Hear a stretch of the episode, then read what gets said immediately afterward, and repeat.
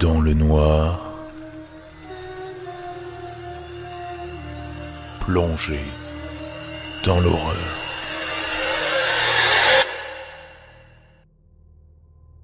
Bonsoir à tous, bienvenue dans ce 21e épisode du Crip Show.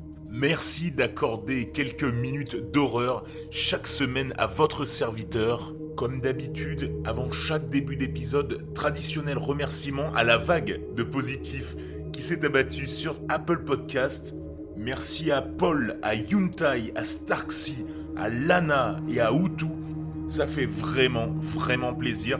Et grâce à vous, j'ai pu me faire connaître dans des pays dans lesquels je n'étais pas encore présent, notamment la Tunisie, le Burkina Faso ou encore le Sénégal.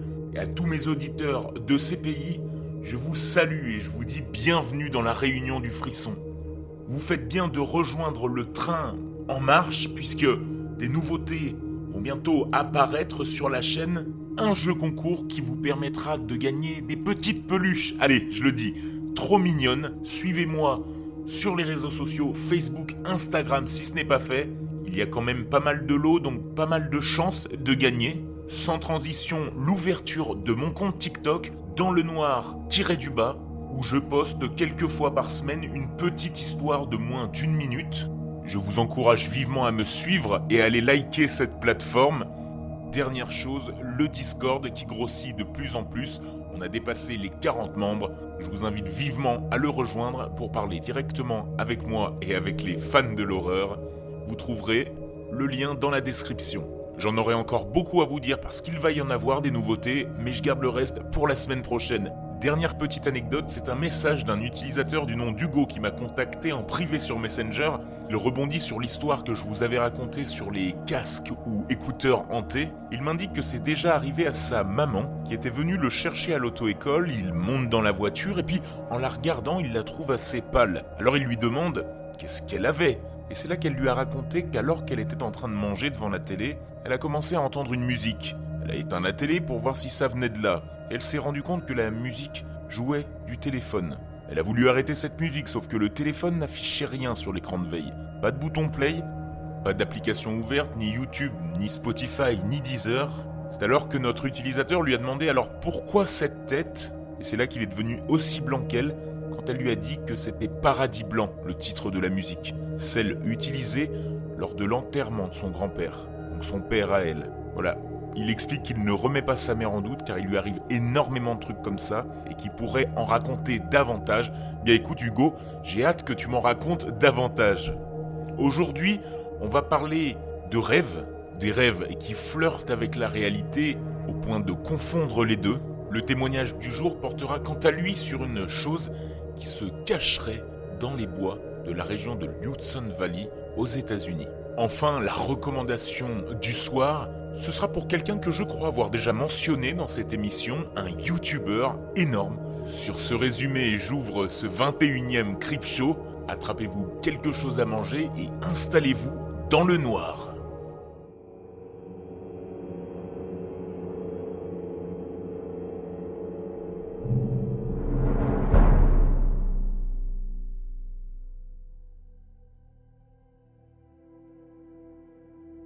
Bonjour, je viens ici vous faire part d'écrits étranges que j'ai trouvés récemment. Je m'explique. Je fais partie d'une association de bénévoles qui, entre autres, visite des personnes âgées seules, mais aussi retape d'anciennes maisons pour les rendre de nouveau habitables. Il y a quelques jours, je suis allé avec un groupe nettoyer une vieille demeure assez grande, pas loin de la ville.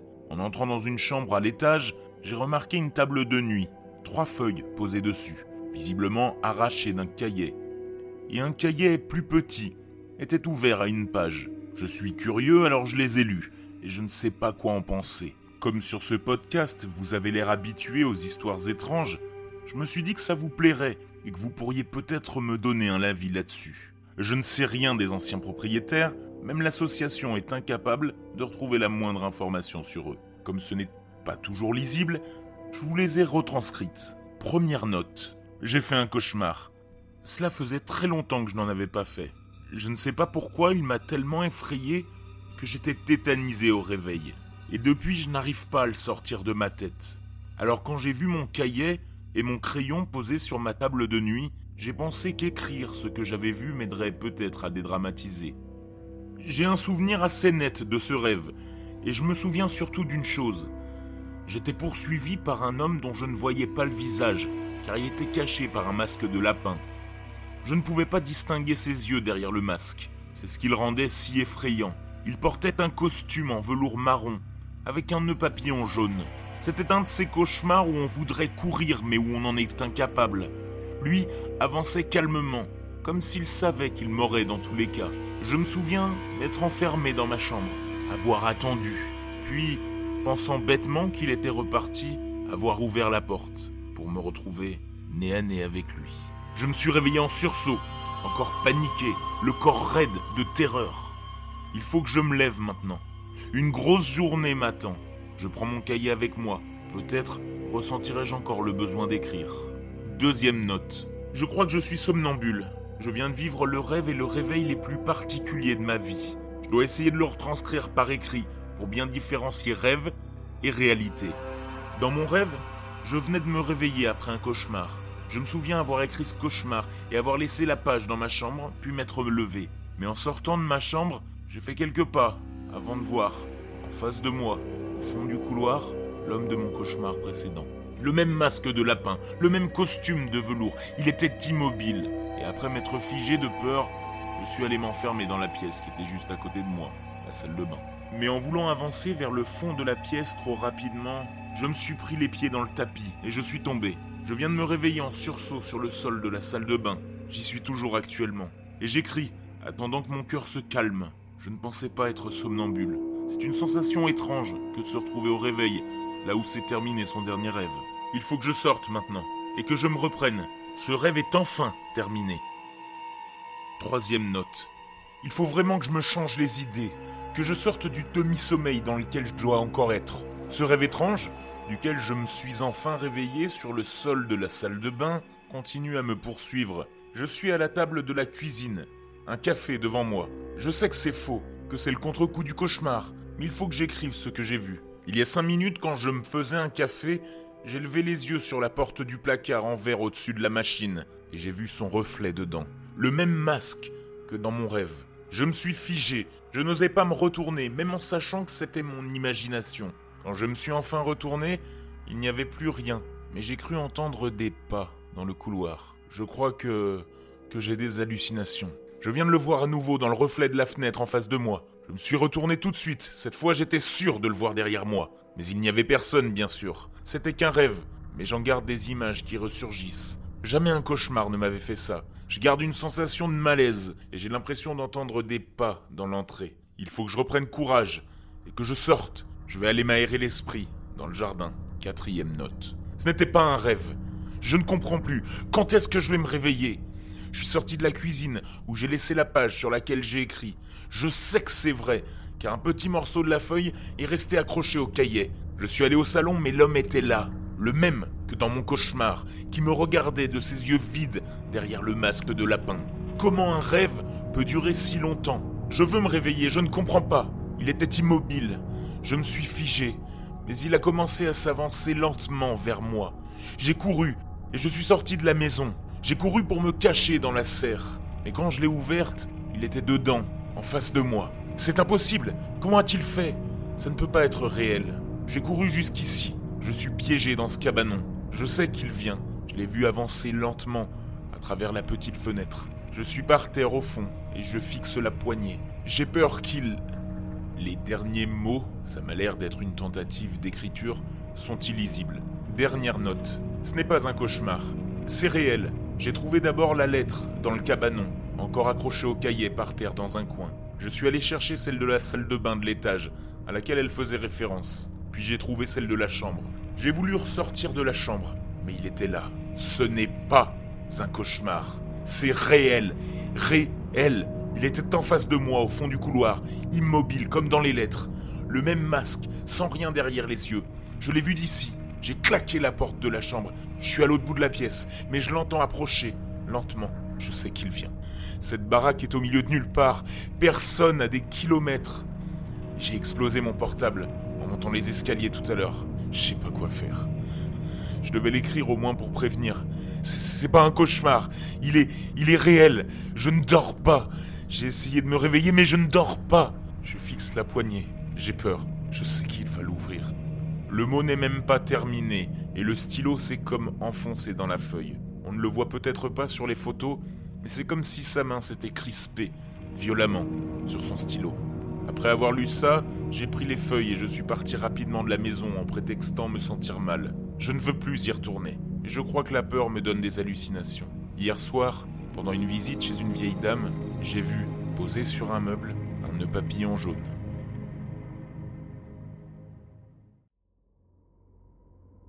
Le témoignage du jour, comme à l'accoutumée, a été posté sur le subreddit Scary en anglais par l'utilisateur XXGabi GabXX cette semaine. Il nous narre son expérience, son vécu dans sa maison qu'il habitait très proche d'une forêt pendant sa jeunesse. Il croit y avoir vu à plusieurs reprises une entité, quelque chose qu'il décrit comme très flippant. Je vous invite à suivre cette histoire pour flipper avec moi. Faites face à l'horreur. Bonjour à tous, c'est mon premier poste. J'avais envisagé d'écrire toutes mes expériences paranormales dans le passé, mais je n'ai jamais eu le temps. J'en ai parlé qu'à des gens que je connais, en tout cas jusqu'à maintenant. Quand j'avais 12 ans, j'ai déménagé dans la région de l'Hudson Valley, dans le nord de l'État de New York, avec ma mère et mon beau-père. Ma mère avait eu de nombreuses expériences paranormales avant cette date, mais je ne les connaissais pas encore.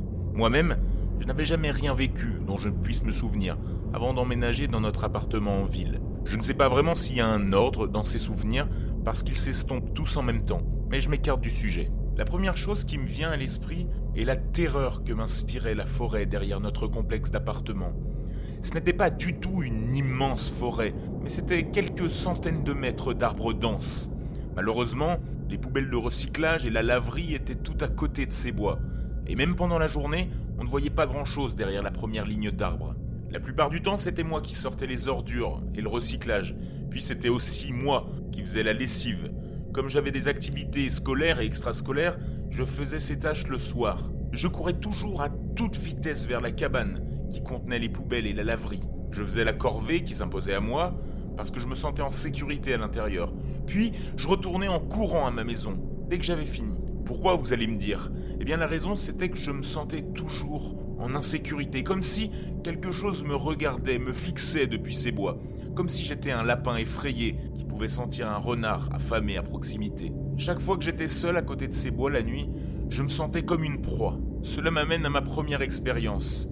Alors que je jouais au foot avec mon cousin, il commençait à faire nuit. Notre famille était à l'intérieur de la maison en train de discuter, et aucun voisin n'était en vue. Mon cousin a frappé le ballon un peu trop fort, et il a atterri à quelques mètres seulement de la limite des arbres. N'y pensant pas trop, je me suis précipité pour l'attraper. Mais quand je me suis penché pour le ramasser, j'ai vu les jambes d'une silhouette ombrageuse qui se tenait devant moi. Je me suis levé rapidement et, trop effrayé pour bien voir ce que c'était, j'ai couru vers mon cousin et je lui ai raconté ce qui s'était passé. Dès que je me suis retourné pour le lui faire remarquer, peu importe la chose que c'était ou qui c'était, cela avait maintenant disparu. Cette nouvelle expérience que je m'apprête à vous raconter est probablement celle qui me hante le plus. Il y avait un petit chemin de promenade derrière les appartements qui menait à la route de l'autre côté des bois. Et à peu près à mi-chemin, il y avait une maison abandonnée avec un petit champ envahi par la végétation de ce que je pense être du blé qui poussait à côté. Un voisin et moi, enfants, avions décidé de marcher sur le chemin avant qu'il ne fasse nuit. Nous sommes passés devant la maison sans vraiment la regarder avec intérêt. Alors que nous revenions, mon voisin s'est arrêté sur ses traces et m'a tapé sur le bras pour attirer mon attention, en me disant mais qu'est-ce que c'est? J'ai suivi son regard pour apercevoir une grande silhouette debout dans le champ, bien au-dessus des tiges, qui devait faire au moins 1m50 de haut. La chose avait le corps d'un homme, mais de sa tête sortaient des longs bois. Je me suis figé pendant un instant, le regard incrédule, quand le gamin du voisin m'a attrapé le bras et m'a crié de courir. Nous avons foncé à la maison, et après nous être quittés ce soir-là, nous n'avons plus jamais reparlé de cet incident. La dernière histoire est en fait celle de ma mère. Il était tard, probablement vers minuit, et tout le monde, dans la maison, sauf ma mère, dormait à l'étage. Elle ne pouvait pas aller au lit. Alors elle est restée debout à regarder la télévision, jusqu'à ce qu'elle se sente fatiguée. Au milieu de l'émission, elle a entendu ce qui ressemblait à un petit chaton qui miaulait à la fenêtre du salon. Elle l'a ignoré et le bruit a cessé. Alors, elle a continué son émission. Une fois de plus, elle a entendu le son d'un chaton qui pleurait.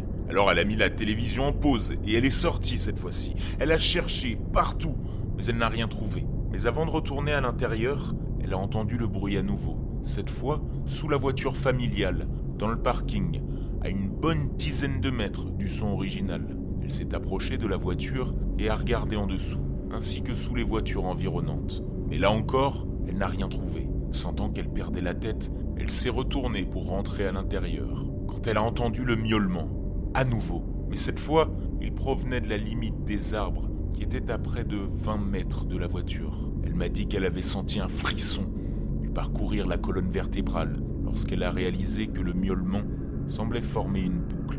Sentant que quelque chose essayait de la tirer dans les bois, elle s'est retournée sur ses talons et a couru jusqu'à la maison. Elle a verrouillé le loquet dès qu'elle est rentrée. Elle et moi avons beaucoup discuté de ces expériences et elle se demande si c'était un Wendigo ou une autre sorte de monstre. Et vous, qu'en pensez-vous? Avant de nous quitter, j'aimerais vous parler d'une vidéo que j'ai vue cette semaine d'un youtubeur qui est incroyable. Son nom, Feldup. Le titre de sa vidéo, La face cachée de TikTok. Un premier épisode qui en cache de futurs. Dans cet épisode, qui dure 30 minutes et que je ne vais pas vous spoiler, Feldup, grâce à sa voix, grâce à ses immenses recherches, nous narre 5 histoires effrayantes qu'il a glanées sur le réseau social. Entre vidéos flippantes, incrustations de fantômes, sons étranges, je vous invite vraiment à vous plonger dans cet épisode qui, je suis sûr, parce que vous aimez mon contenu, va vous plaire. Ça s'appelle La face cachée de TikTok de Feldup et de toute façon, vous retrouverez le lien dans la description, je ne vous en dis pas plus. Merci d'avoir suivi ce 20e épisode du Crip Show. Je vous souhaite une bonne semaine à tous dans le noir.